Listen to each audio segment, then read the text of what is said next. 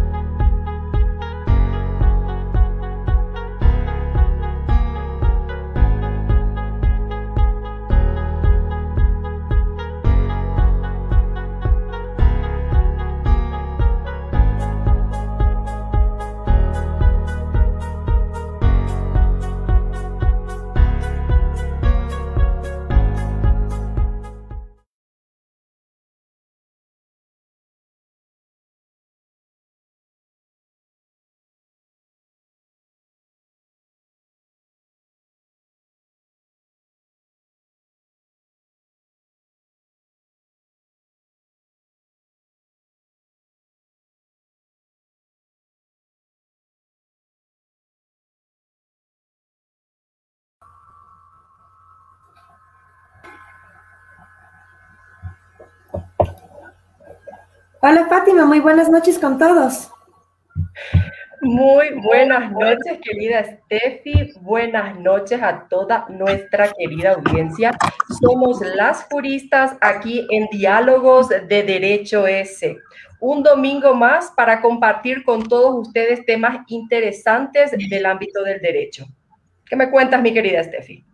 Fátima, te cuento que el día de hoy vamos a tener un programa espectacular. Tenemos como invitado desde Paraguay al doctor Hugo César Jiménez con el tema cómo procede ante la Corte Interamericana de Derechos Humanos las funciones específicas del sistema de protección regional.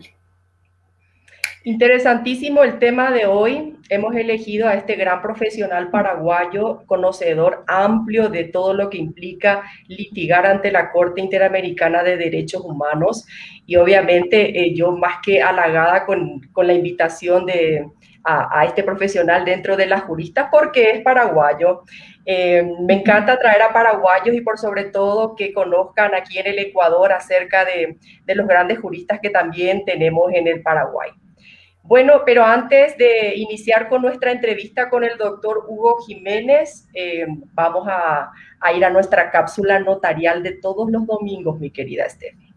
Por supuesto, siempre dichosos de contar con la presencia del doctor Paul Arellano para nuestra cápsula notarial que es sumamente importante y sumamente útil para todos los profesionales y no profesionales del derecho.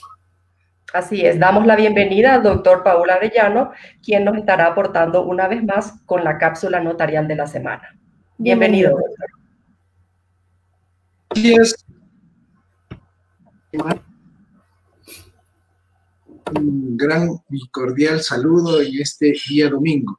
El día de hoy vamos a tratar sobre el reconocimiento de firmas y rúbricas. Siempre acudimos a la notaría para realizar eh, varias diligencias, entre ellas es el reconocimiento de firmas. Pero ¿en qué consiste el reconocimiento de firmas? ¿Cuándo hacemos este reconocimiento de firmas? Bueno, por lo general, cuando nosotros compramos un vehículo, acudimos a la notaría a hacer el reconocimiento de firmas del contrato. No vamos a hacer el contrato de compraventa en la notaría, sino que hacemos el reconocimiento de las firmas y rúbricas puestas en el contrato. Asimismo, hacemos reconocimiento de firmas de rúbricas de letras de cambio, de pagarés o de contratos que queremos darle una mayor fuerza, un soporte jurídico, pues realizamos la diligencia de reconocimiento de firmas. Esta diligencia es una facultad que tienen los notarios, está establecida en el artículo 18, numeral 9 de la ley notarial, y consiste en que la persona que ya tiene firmado el documento, es decir, el documento ya debe estar previamente firmado. En el ejemplo del contrato de compraventa de vehículo, ya está firmado el contrato y lo que hacen es los vendedores y el comprador se acercan a la notaría y de forma presencial declaran bajo juramento que la firma que está colocada, que está puesta en el contrato, les pertenece, que son las que utilizan en todos los actos públicos y privados. Eso es el reconocimiento de firmas. También nosotros conocemos lo que es la autenticación de firmas. Esa diligencia también es una diligencia notarial que al contrario del reconocimiento de firmas, que el documento ya viene firmado, en la autenticación la persona firma en presencia del notario el documento y el notario lo que va a, solemnizar en un acta es que la persona compareció personalmente y firmó el documento en presencia del notario. Esto es la autenticación de firmas. Y la legalización de firmas es lo que eh, comúnmente nosotros hacemos eh, para enviar un documento, sea un contrato, una copia certificada al exterior, pues lo hacemos apostillar. Entonces, para eso en, el convenio de la apostilla, llevamos el documento y lo que se va a hacer la autoridad, en este caso el Ministerio de Relaciones Exteriores, es legalizar la firma, o sea, indicar que esa firma pertenece al notario o pertenece al funcionario público que firmó este documento. ¿Qué más debemos conocer sobre el reconocimiento de firmas? Pues que al hacer el reconocimiento de firmas no cambia la naturaleza del documento. Si es que es un documento privado, va a seguir siendo un documento privado y si es que es un documento público, va a seguir siendo un documento público. Es decir, que no cambia el, por el hecho de hacerse el reconocimiento, cambia la naturaleza del documento. ¿Qué más debemos saber? Que el reconocimiento de firmas es eh, única y exclusivamente respecto de la firma, más no del contenido del documento. El contenido del documento es responsabilidad de las partes. Sin embargo, de lo cual el notario les va a ayudar eh, revisando que esté bien y correctamente redactado el contrato o el documento, ya que no se pueden hacer reconocimientos de documentos que contengan o contemplen la violación de alguna ley o el cometimiento de algún delito. Muchísimas gracias por acompañarme el día de hoy en esta cápsula notarial y espero verles el próximo domingo. Hasta la próxima.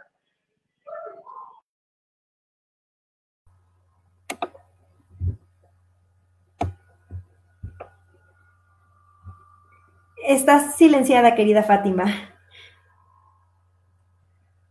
Gracias, Steffi. Bueno, estaba agradeciendo al doctor Paul Arellano por su brillante participación en las juristas. Como siempre, es de gran aporte todo el conocimiento notarial que tiene nuestro querido doctor Paul. Bueno, mi querida Steffi, ¿podríamos, por favor, leerle el currículum de nuestro invitado? Por, eh, por supuesto, mi querida Fátima. El doctor Hugo César Jiménez. El doctor es defensor público en lo penal por el Ministerio de la Defensa Pública de Paraguay desde el año 2011, defensor público interamericano por Paraguay ante la Comisión Interamericana y la Corte Interamericana de Derechos Humanos desde, eh, desde el 2019. Tiene un doctorado en educación, es maestro en ciencias penales y en investigación educativa, docente en curso de posgrado en diversas universidades nacionales, públicas y privadas disertante en conferencias y seminarios nacionales e internacionales, pero por sobre todo esposo y padre de dos hermosas hijas. Ah, qué lindo. Bueno, así son de románticos los paraguayos, ¿ah? les comento a todos. Bueno, em, paraguayo, defensor interamericano, em, conocedor amplísimo de todo lo que es derechos humanos, un ex profesor mío también en la Universidad Nacional de Asunción y como siempre les digo, es un honor inmenso para mí como paraguaya presentar a grandes juristas de mi país. Bueno, sin más preámbulo, entonces ingresemos al doctor Hugo César Jiménez desde Paraguay.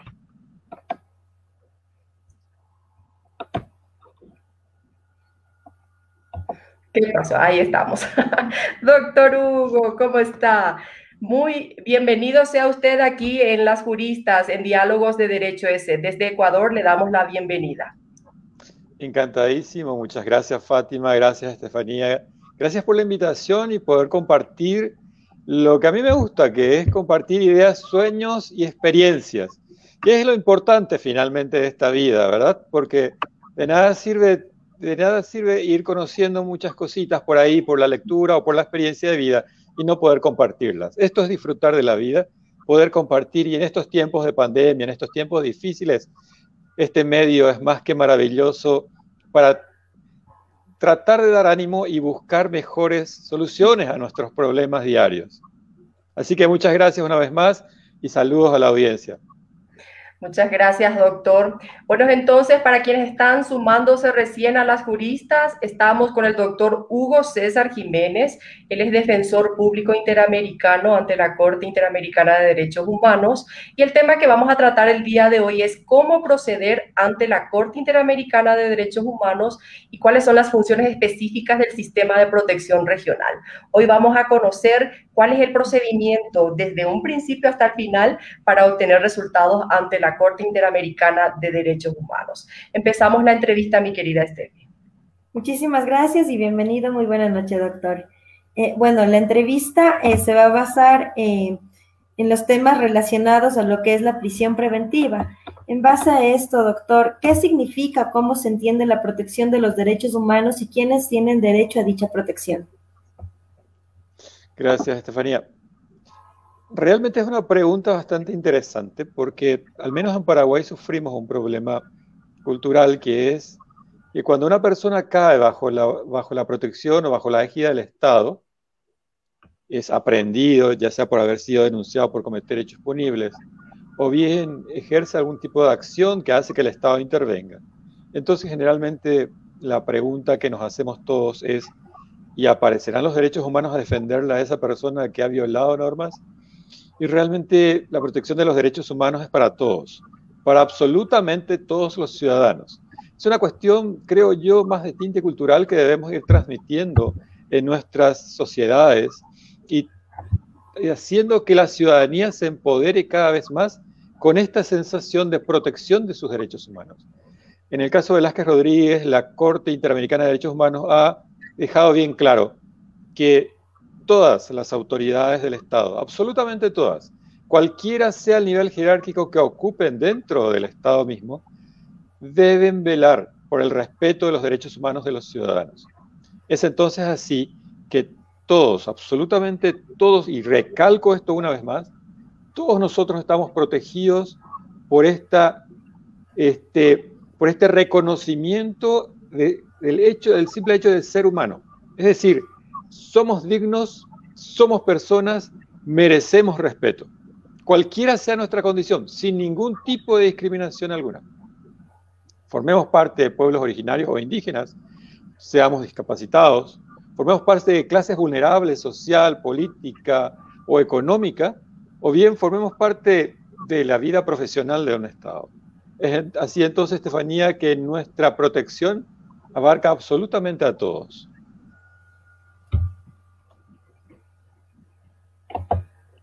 Excelente, muchísimas gracias, doctor. Contigo, Fátima, la siguiente pregunta. Bueno, doctor, generalmente la gran duda que, que, la mayoría tiene es en cuanto a los derechos que son protegidos ante esa comisión o ante esa corte. ¿Cuáles serían esos derechos, querido doctor? Estos derechos fueron parte de la vida misma. Desde la vida, del derecho a la vida que tiene todo ser humano, es así que la lucha de la Corte Interamericana y de la Comisión Interamericana, de la OEA mismo, por suprimir las penas de muerte ha, sido de larga data. También esta protección a la libertad de las personas, la discusión permanente para en cuanto a la prisión preventiva, en cuanto a otros medios de privación ilegítima de libertad que sufren nuestros ciudadanos en muchos casos. Un ejemplo, Estefanía y Fátima, es la prisión preventiva de, lo de las que nos hablaba Estefanía recién. En cuanto a, que, a los modos de aplicación que en Latinoamérica, y es una cuestión casi en el que hay un acuerdo absoluto, se ha implementado la prisión preventiva, es decir, el sometimiento de una persona a la cárcel mientras está procesado y mientras todavía no, hay, no tiene una condena encima, este, esta privación de libertad ha sido una discusión de la data. ¿Cómo debe regirse? ¿Qué reglamentos, qué reglas deben seguirse? ¿Cuál es el tiempo que se puede decir que es válida la prisión preventiva? Son discusiones importantes. También los estados de excepción, las intervenciones que hacen los estados sobre la vida privada de las personas, y últimamente un, derecho muy importante que es el derecho de acceso a la justicia, que es que el Estado debe investigar las denuncias que se formulen ante las instituciones correspondientes, sean este sedes policiales, comisarías o bien ministerios públicos o fiscalías, dependiendo de cada región y cada país, de cómo se haya organizado el sistema. Entonces, Fátima, cuando hablamos de derechos humanos, hablamos de todos y cada uno de nuestros derechos nuestro derecho a expresarnos libremente, nuestro derecho a protestar contra las actividades del Estado o contra aquellas actividades que nos causen agravio, que nos causen daño. Nosotros tenemos el derecho a protestar. El Estado no tiene la posibilidad o no tiene este, la intervención legal para impedirnos esa protesta. Tal es así que se regula con estricta, de manera muy estricta, el derecho de privarnos de la libertad de tránsito en nuestro país, el derecho a declarar el estado de excepción por parte de los estados, de los gobiernos, son cuestiones que han sido reguladas por la Corte Interamericana como en aquello que llamamos estándares o principios que rigen la protección de estos derechos. Y por último, no quiero dejar de mencionar también la justicia. Cómo están protegidos los magistrados, los jueces con relación a la inamovilidad y con relación a la independencia. La lucha por estos derechos naturalmente no es sencilla, no es rápida, no es mágica. Es una construcción que debe ir haciéndose de a poquito, de tal manera poder internalizar estas culturas de, de respeto al otro y por sobre todas las cosas, estas culturas de no intervención creo yo que el caudillismo y otras condiciones propias del autoritarismo en los gobiernos sigue vigente y sigue siendo una cuestión cultural. Lastimosamente vemos todavía en Latinoamérica, por ejemplo, este, los deseos de que el Estado intervenga de manera fuerte y prive de libertad a cualquiera que haya infringido la ley o que se crea que infringió la ley. Y cuando el Estado no interviene, cuando los gobiernos demuestran cierta ineficacia, las poblaciones tienden o los, los ciudadanos tienden a querer hacer justicia por mano propia. Todas estas cuestiones que hacen a la protección de nuestros derechos, a nuestra dignidad y reconocimiento como seres humanos, resultan estándares internacionales. ¿Cuál o en dónde podemos encontrar estos estándares? ¿En dónde podemos encontrar estas leyes que rigen la protección de todo ciudadano que forma parte del sistema de protección de la OEA y vamos a encontrarlo en el Pacto de San José de Costa Rica, en la Convención Americana de los Derechos Humanos. Esa es mi respuesta, Fátima, con relación a ese punto tan interesante y tan amplio que vale para un debate, pero de aquí por largo tiempo. Excelente, doctor. Una consulta extra nada más. ¿Es necesario eh, el reconocimiento de estos derechos humanos en la constitución de cada país o los derechos humanos existen independientemente a su reconocimiento constitucional?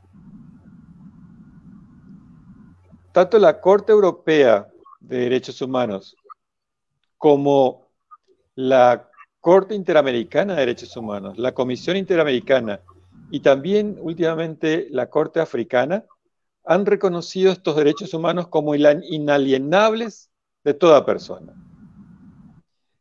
Te doy un ejemplo. Creo que es un reconocimiento natural, Fátima, que nadie puede quitarte la vida. También creo que es un reconocimiento natural que podamos discutir nosotros dos sin tener que estar castigándonos unos a otros. Esas cuestiones que hacen a vernos unos a otros como seres humanos y respetarnos es una cuestión que va surgiendo a partir de la convivencia misma.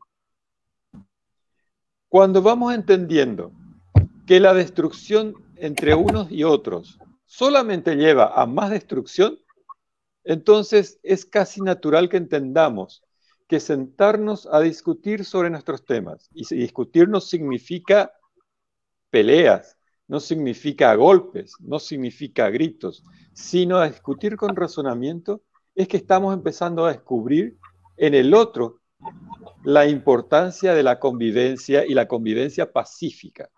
Entonces, a, tu, a, la, pregunta que formulaste, Fátima, no es necesario que estén en estas constituciones, aun cuando las, cuando las constituciones modernas la han ido reconociendo mayor medida. Es más, cada vez van surgiendo nuevos derechos que pasan a ser reconocidos como parte de los derechos humanos.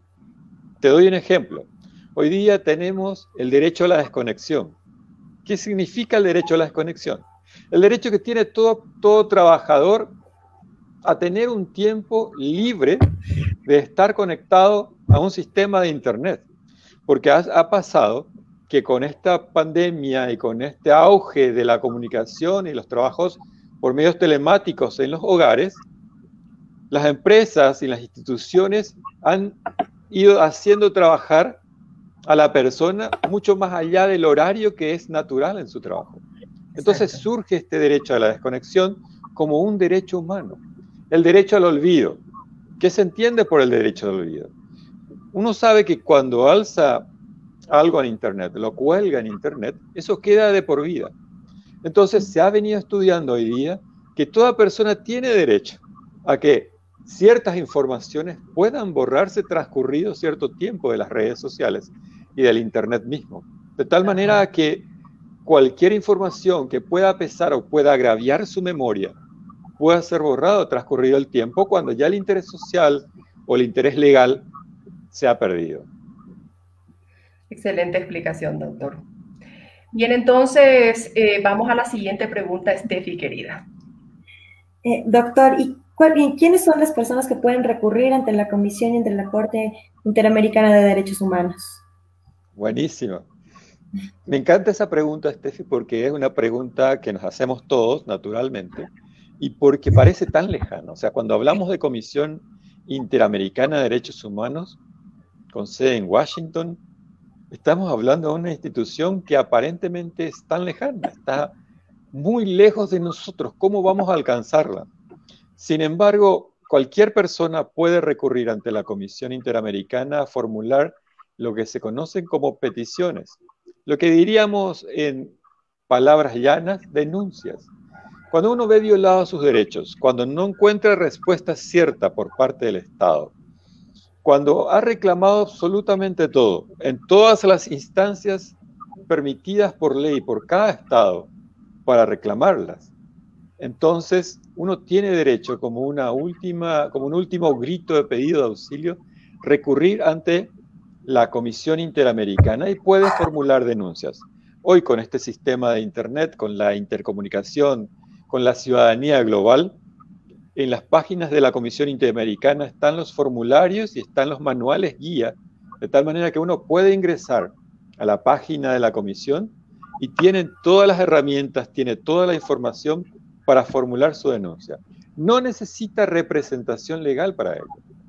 Ojo, ¿eh? no necesita representación legal. Lo puede hacer por sí misma. Lo puede hacer a través de organizaciones civiles, no gubernamentales organizaciones de la sociedad civil. Entonces, recurrir ante la Comisión Interamericana está abierta a cualquier ciudadano que se vea afectado a sus derechos y que haya buscado respuesta, esa es la condición, que haya buscado respuesta del Estado y que éste no la haya brindado. Una pregunta que suele surgir es, bueno, pero entonces, ¿cuándo estoy habilitado o cuándo yo sé que mis derechos no están reconocidos por el Estado o no fueron respetados por el Estado? y pueden darse tres circunstancias. La primera, que yo esté sufriendo agresiones por parte de esas autoridades otro tipo, otras organizaciones, esté sufriendo agresiones a mi dignidad como ser humano en cualquiera de mis derechos. Y el Estado no interviene, no hace absolutamente nada para poder suspenderlo. Si esas agresiones pudieran causar peligro inminente a mi vida, la Comisión Interamericana incluso puede eh, eh, formular peticiones de medidas cautelares que me protejan. Puede suceder también que sea el mismo Estado el que intervenga y el que esté, me esté agrediendo. Entonces también en esos casos puedo recurrir ante la Comisión Interamericana. Otro, que el Estado no haga absolutamente nada para evitar este tipo de agresiones. Ante estas circunstancias y la falta de respuesta positiva por parte del Estado para la protección de mis derechos, es que yo puedo recurrir ante la Comisión Interamericana, enviando información por, por correo electrónico, también tenemos números telefónicos y también está, como les dije, un formulario en la página web de la Comisión Interamericana y los manuales correspondientes para poder ir llenándolos. Esos son los requisitos que se piden para la comisión. Para la Corte es diferente. Para la Corte Interamericana, que se encarga de analizar casos y también de emitir opiniones consultivas, es la Comisión Interamericana de Derechos Humanos o son los estados los que pueden recurrir ante ella. ¿Por qué? Porque la Corte Interamericana está conformada por jueces que se encargan de analizar los casos que les son planteados las cuestiones que le son puestas a su conocimiento para poder juzgarlas. Entonces es otro nivel de discusión el que se requiere. Y ahí sí preciso un abogado que me represente. Pues, como ciudadano que, no conoce a fondo tanto la intervención ante la Corte Interamericana, las cuestiones de reglamento o bien las cuestiones jurídicas, entonces preciso un asesor jurídico que me represente ante la Corte Interamericana. Si no cuenta uno, bueno, ahí están los defensores públicos interamericanos que forman parte de la Asociación Interamericana de, Defensores Públicos que los pueden representar. Simplemente le solicito a la Corte Interamericana que me designe un defensor público interamericano y se encarga este de designarme uno que me acompañe durante todo el proceso, incluso, incluso hasta después de resuelta la cuestión. No sé si respondió eso Stephanie la, la pregunta, pero traté de ser lo más amplio posible y por sobre todas las cosas lo más sencillo posible. Porque si hay algo que tenemos que aprender es aprender a exigir nuestros derechos. Y al momento de exigir estos derechos tenemos que saber hacerlo, de tal manera que sean efectivas estas protestas. De nada sirve yo solo decir ir a romper paredes, a pintar cuanta puerta haya por ahí, a golpearlas, si es que no sabemos cómo peticionar nuestros derechos de tal forma a que las respuestas que nos brinden sean realmente efectivas. Excelente, muchísimas gracias. Bastante claro en realidad la explicación. Bien, eh, en cuanto a esa misma pregunta, doctor, generalmente eh, tenemos esa duda de cuáles son los recursos que tenemos que agotar dentro del Estado antes de recurrir a la comisión. Sí, cada país, cada país tiene una serie de instituciones judiciales ante las cuales uno puede recurrir de tal modo a exigir o a plantear acciones o demandas eh, que a los efectos de que nuestros derechos sean respetados. Un ejemplo. Este, hagan el paralelismo con sus diferentes regiones o sus países. Si a mí me, me, detiene la policía o el comisario, este, me detiene ante una sospecha de que cometí un hecho punible, me priva de mi libertad, entonces, si yo creo que esa privación de libertad no corresponde o no, no se ajusta a derecho o ha sido contraria a mis derechos humanos, entonces yo tengo un juez ante quien recurrir y solicitarle no solamente la revisión de la prisión en la que estoy sometido o del arresto o la detención al que fui sometido, sino también el resarcimiento y los daños que hubiere sufrido. Si ese juez no me contesta, no responde o lo hace contrario a derecho, que podría pasar, entonces tengo, la posibilidad de recurrir ante un superior jerárquico del juez, un nivel superior que es Cámara de Apelaciones, que le conocemos en Paraguay. Si tampoco la Cámara de Apelaciones me resulta conteste al respeto de mis derechos, entonces tendría la Corte Suprema de Justicia, que es en Paraguay nuestra última instancia. Plantearía una acción de inconstitucionalidad, por ejemplo. En otros países Existe otra instancia más, en algunos casos, que es el amparo constitucional ante las Cortes Constitucionales. Una vez planteadas todas estas, acciones judiciales en las que no obtengo una respuesta, ojo, ¿eh? No obtengo una respuesta, no me responden, no, no hacen caso a lo que les estoy pidiendo. y ya ha pasado mucho más del tiempo que debían responderme. Entonces, la Corte, la Comisión Interamericana y la Corte Interamericana han previsto que en esos casos ya estoy habilitado para recurrir ante estas instituciones o ante la Comisión Interamericana para plantear mi petición. Si la Corte, la última instancia, que en nuestro caso la Corte Suprema de Justicia y en algunos países de Latinoamérica como la Corte Constitucional, no respetan mis derechos, no esto o esta respuesta que me dan, creo yo, son contrarias al control de convencionalidad. ¿Qué quiere decir eso? No se ajustan a lo que antes la Corte Interamericana ya ha dicho que es un estándar de interpretación, entonces también estoy habilitado para recurrir ante la Comisión Interamericana. Solo que ponen un límite, que es el de seis meses. Es decir, desde el momento en que el Estado me dio una respuesta contraria a lo que dice el Pacto de San José de Costa Rica o a lo que dice la, la jurisprudencia de la Corte Interamericana, entonces yo tengo un plazo de seis meses para recurrir ante ella.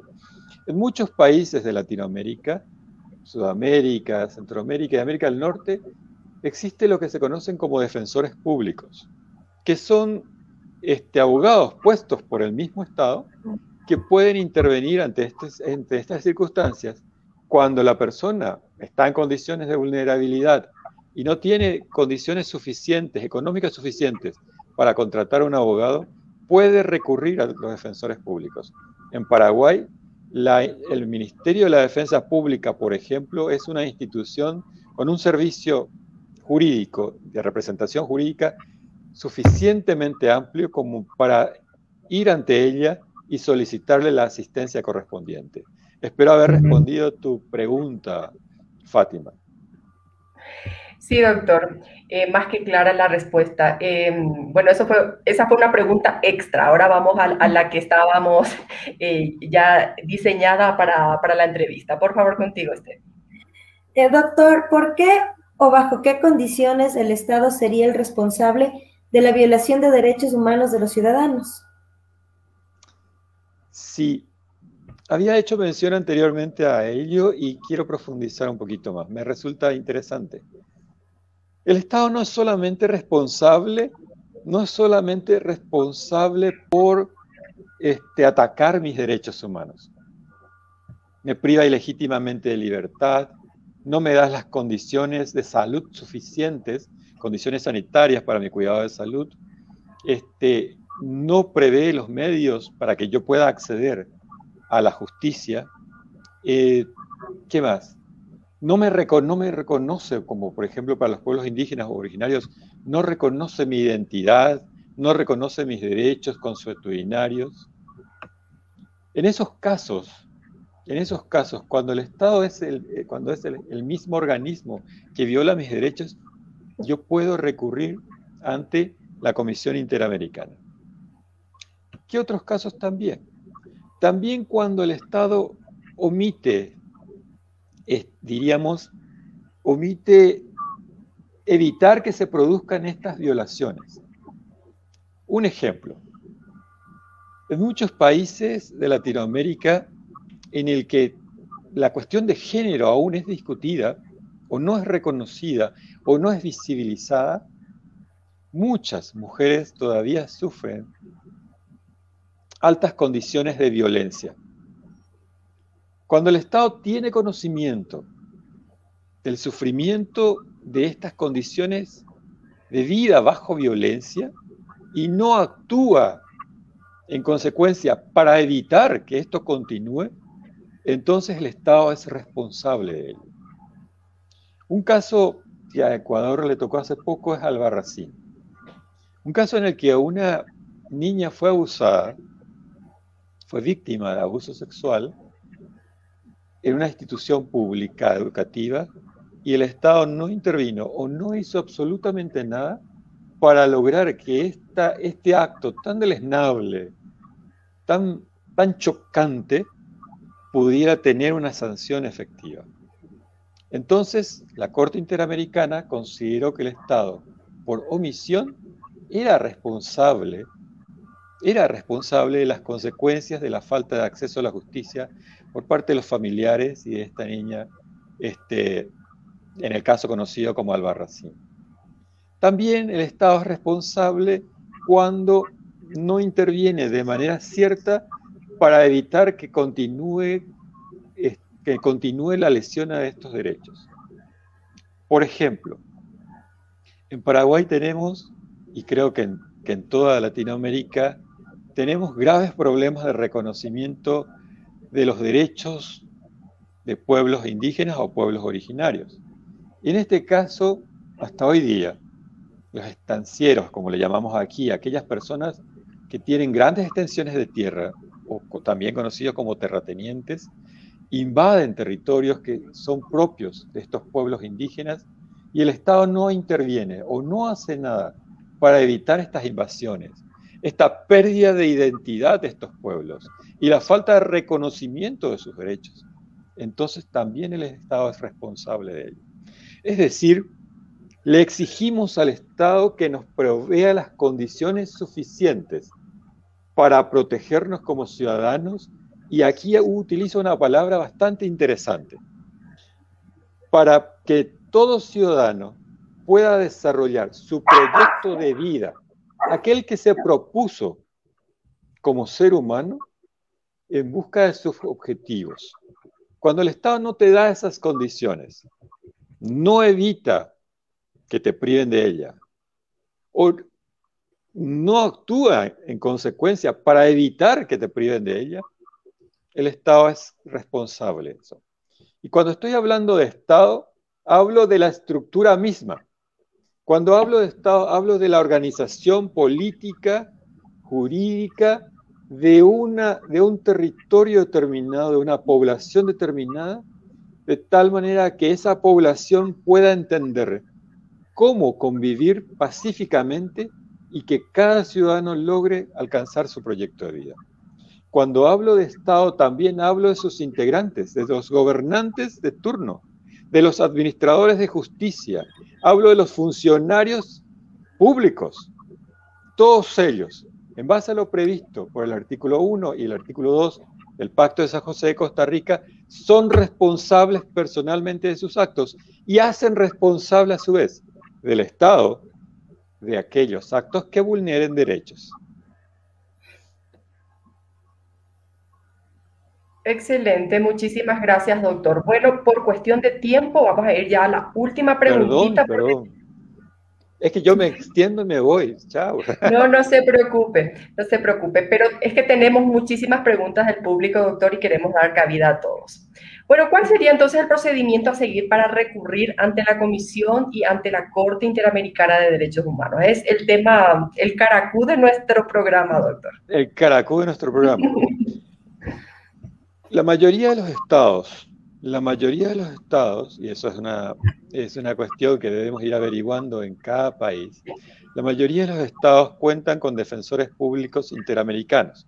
Es decir, defensores públicos que forman parte del sistema de defensa pública de cada estado y que están reconocidos o designados por la IDEF, que es la asociación que nuclea las defensorías públicas de Latinoamérica. Este, y estas, estos defensores públicos están designados para representar a los ciudadanos y acompañar casos y asesorar casos ante la Comisión Interamericana y ante la Corte Interamericana. Entonces, cada ciudadano puede acercarse a la Defensoría Pública, preguntar quién es el defensor público interamericano que representa al país ante la Comisión Interamericana o ante la Corte y hacer sus consultas correspondientes este, a esos defensores públicos. eso además, como les dije ya, de la información que hay y está abierta a todo público, en la página oficial de la OEA, de la Comisión Interamericana y de la Corte Interamericana. Una vez que tengamos al defensor público interamericano, tomemos contacto con él, en Ecuador, por ejemplo, el muy querido doctor Javier Mogrovejo está, es defensor público es uno de los defensores públicos interamericanos por Ecuador. Entonces, cuando tomemos conocimiento de este defensor público, nos acercamos a él y le expresamos o le comentamos nuestro caso. Es ahí que empieza la responsabilidad de este defensor público de presentar el caso ante la Comisión Interamericana. Si es así, Fátima, creo que es de la forma más sencilla y accesible, porque no es complicado tampoco. Muchas veces decimos, no, pero es mucho trámite, es mucho gasto. No, estos, estas acciones o estas peticiones que podamos presentar ante la Comisión Interamericana son gratuitas, Fátima. Son absolutamente gratuitas. El acceso a las defensorías públicas también son gratuitas.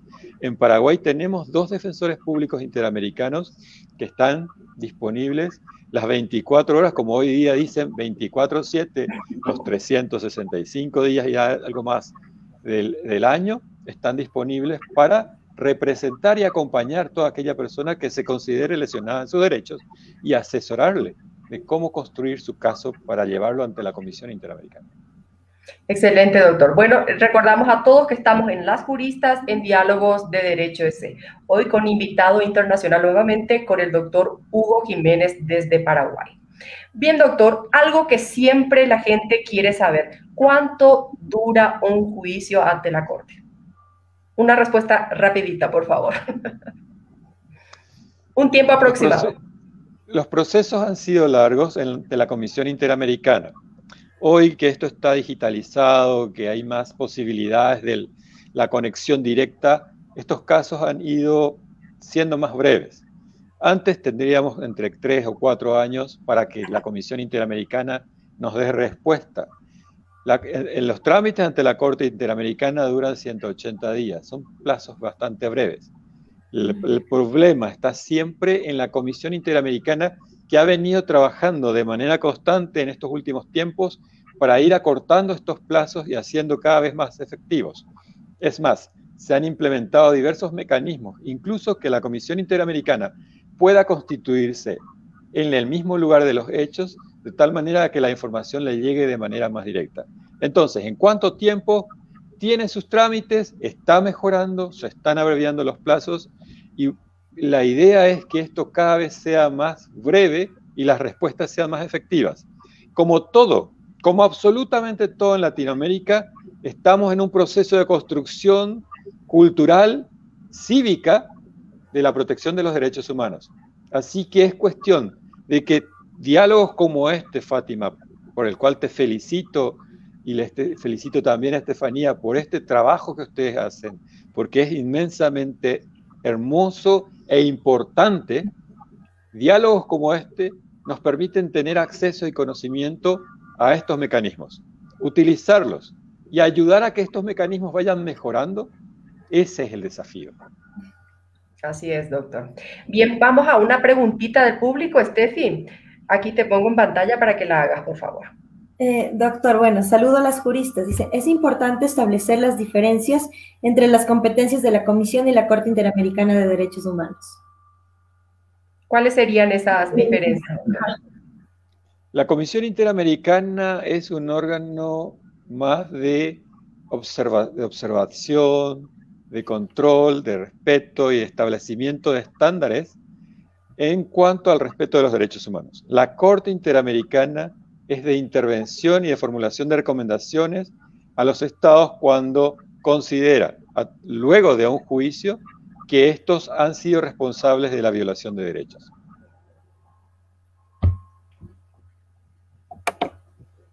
Eh, doctor, una consulta. ¿Se han dado casos en los que se rehúsen a, cumplir con las resoluciones de la Corte Interamericana de Derechos Humanos y si no le llegan a cumplir, ¿qué puede suceder?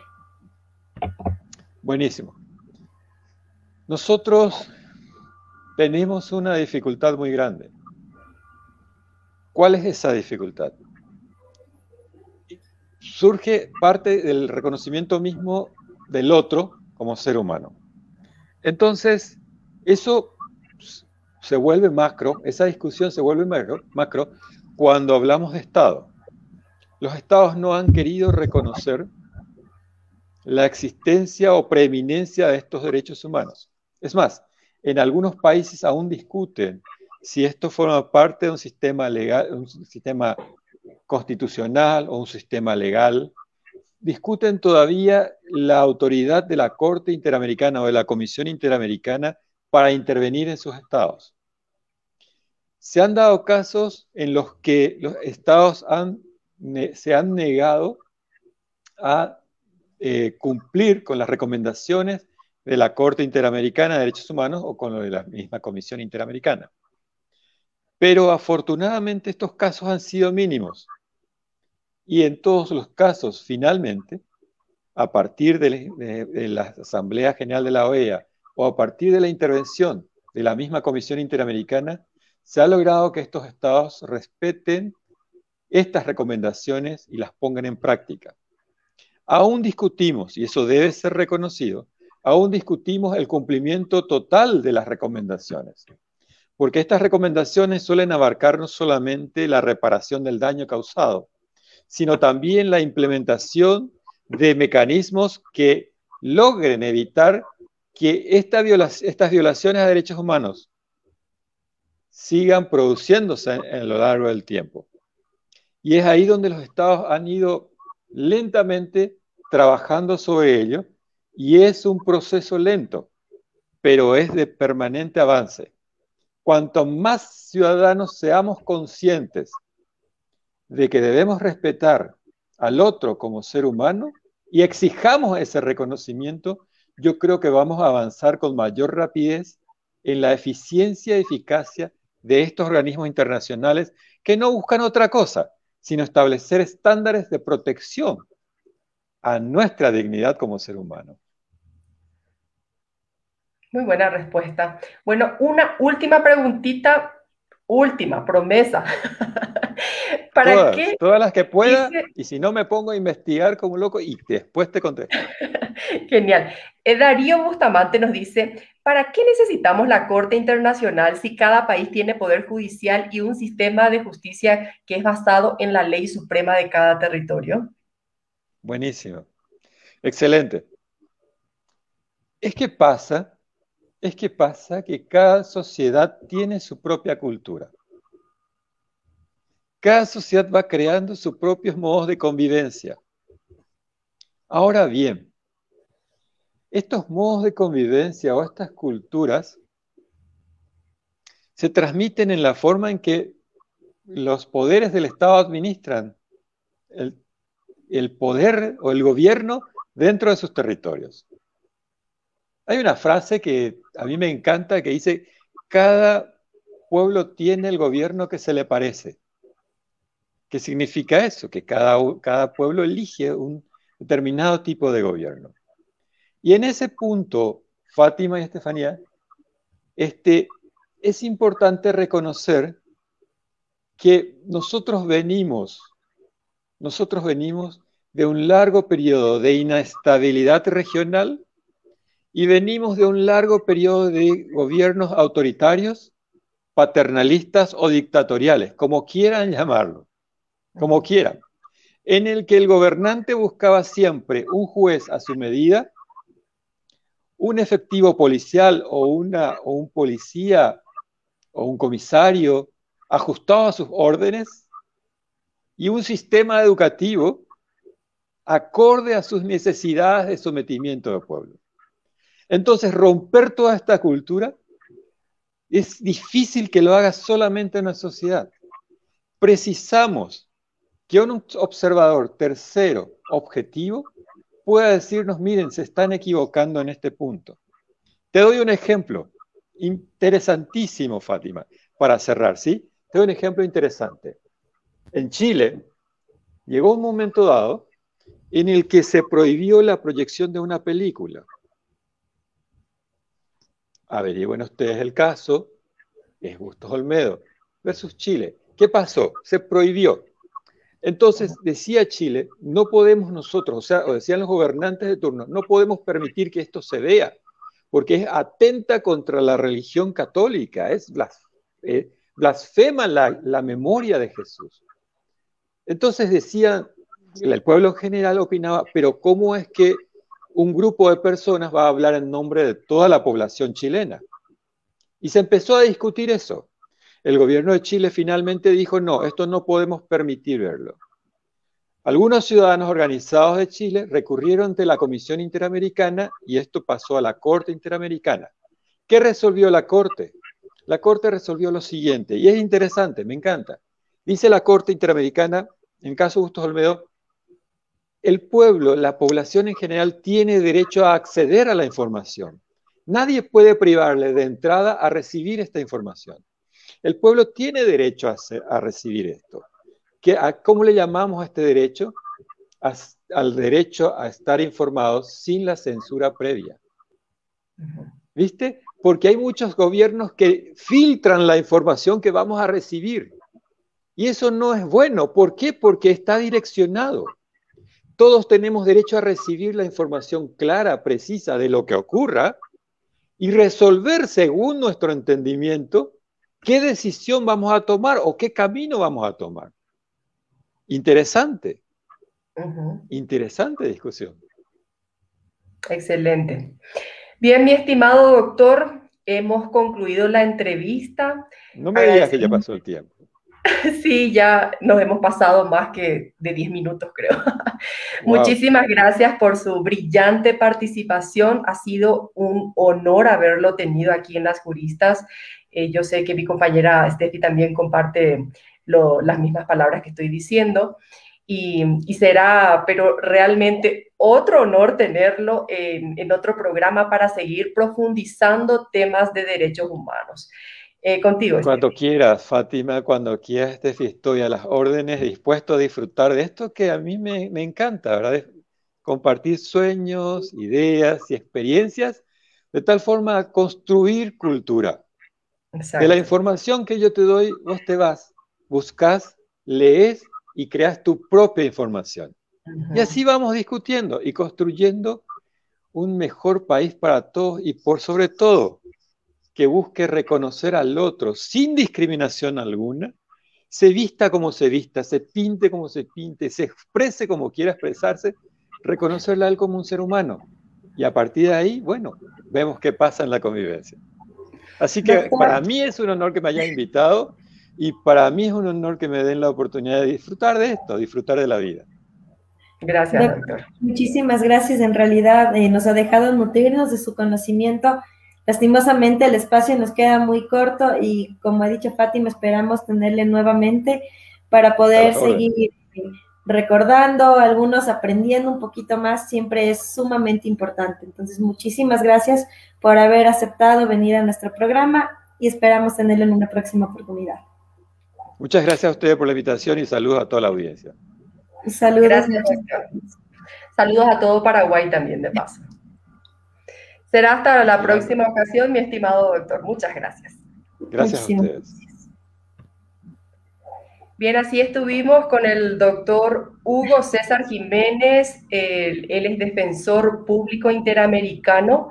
Él es paraguayo, jurista paraguayo destacadísimo, ex profesor, y, y hoy nos culturizó muchísimo acerca del procedimiento ante la Corte Interamericana de Derechos Humanos. Bueno, entonces ya para concluir, porque ya nos hemos pasado más de la raya, eh, vamos a, dar lugar a nuestra querida amiga Abigail Mejía, la abogada Abigail Mejía, con el comentario jurídico de la semana. ¿La presentas, Steffi? Justamente para cerrar con broche de oro, las entrevistas de esta semana tenemos a la doctora Abigail Mejía con el comentario jurídico de la semana. Buenas noches, Abigail. Muy buenas noches. Empecemos por la ONU. La Carta de las Naciones Unidas señala que este organismo tiene como propósito la promoción y protección de los derechos humanos. Es por eso que uno de los documentos adoptados por la Asamblea General de la ONU fue la Declaración Universal de los Derechos Humanos, lo cual, en conjunto con el Pacto Internacional de Derechos Civiles y Políticos y el Pacto Internacional de Derechos Económicos, Sociales y Culturales, forman la denominada Carta de Derechos Humanos de las Naciones Unidas. Durante este proceso de creación de, los, de, los, de ambos pactos que mencioné con anterioridad, comenzó de forma paralela el proceso de creación de los sistemas regionales de protección de los derechos humanos, por lo cual en 1969 se adoptó la Convención Americana de los Derechos Humanos y cada región creó la suya. Tiene Europa y también la tiene África. Y con el fin de salvaguardar estos derechos, la Convención Americana instrumentó dos órganos competentes para conocer las violaciones a estos derechos. ¿Cuáles son estos órganos? Es la Comisión Interamericana de Derechos Humanos y la Corte Interamericana de los Derechos Humanos. El establecimiento de un sistema regional de protección de estos derechos han logrado establecer estándares comunes y procedimientos de implementación eficaces. Tomemos en cuenta que la ONU y su sistema de protección de derechos carece de una corte internacional, por lo que proceder ante la CIDH, conocer sus funciones dentro de este sistema de protección regional cada vez se vuelve mucho más importante y casi obligatorio para quienes ejercen el derecho en los países de la región y para las víctimas que buscan protección ante la violación de estos derechos humanos. Por otro lado, dentro de los desafíos de este sistema regional está el cumplimiento de los estados de las decisiones de estos órganos regionales en materia de derechos humanos. Pero sin lugar a dudas, eh, podemos señalar que este sistema de protección que hemos creado en el transcurso del tiempo ha ido generando recomendaciones y decisiones muy importantes para América. Por lo tanto, podemos concluir que la efectividad de la protección de los derechos humanos por parte de los sistemas regionales cada vez se vuelven mucho más relevantes para las legislaciones y el derecho interno de los países de esta región. Por lo tanto, este sistema cada vez se vuelve mucho más importante. Soy Abigail Mejía en el comentario jurídico de la semana en Las Juristas. Hasta la próxima. Muchísimas gracias, Abigail, por tu gran comentario jurídico de la semana. Bueno, ella es experta en derechos humanos y eh, obviamente el comentario que nos dio hoy fue muy acertado. Querida Steffi, estamos concluyendo el programa. Bueno, con esto terminamos una semana más de las juristas, siempre agradeciendo a todas las personas que nos colaboran. Adicional a esto, no se olviden eh, que tenemos el programa de actualidad jurídica los días miércoles junto con eh, Luis Vázquez y con Guillermo Zapatier. No se lo pierdan, también está buenísimo el programa. Así es que con esto, Fátima, esperamos verles la próxima semana nuevamente a las 19 horas. Una muy buena noche con todos. Muy buenas noches y gracias una vez más al doctor Hugo César Jiménez, quien hoy generosamente estuvo compartiendo sus conocimientos en las juristas. Será hasta el próximo domingo, ah, donde también tendremos invitado internacional. Nos estará visitando un doctor, un jurista argentino, hablándonos de derechos digitales. Bien, muchísimas gracias. Fue un verdadero placer compartir con ustedes aquí en Las Juristas por Diálogos de Derecho S. Vamos con un pequeño videito, mi querida Estefi. Hasta luego. Gracias.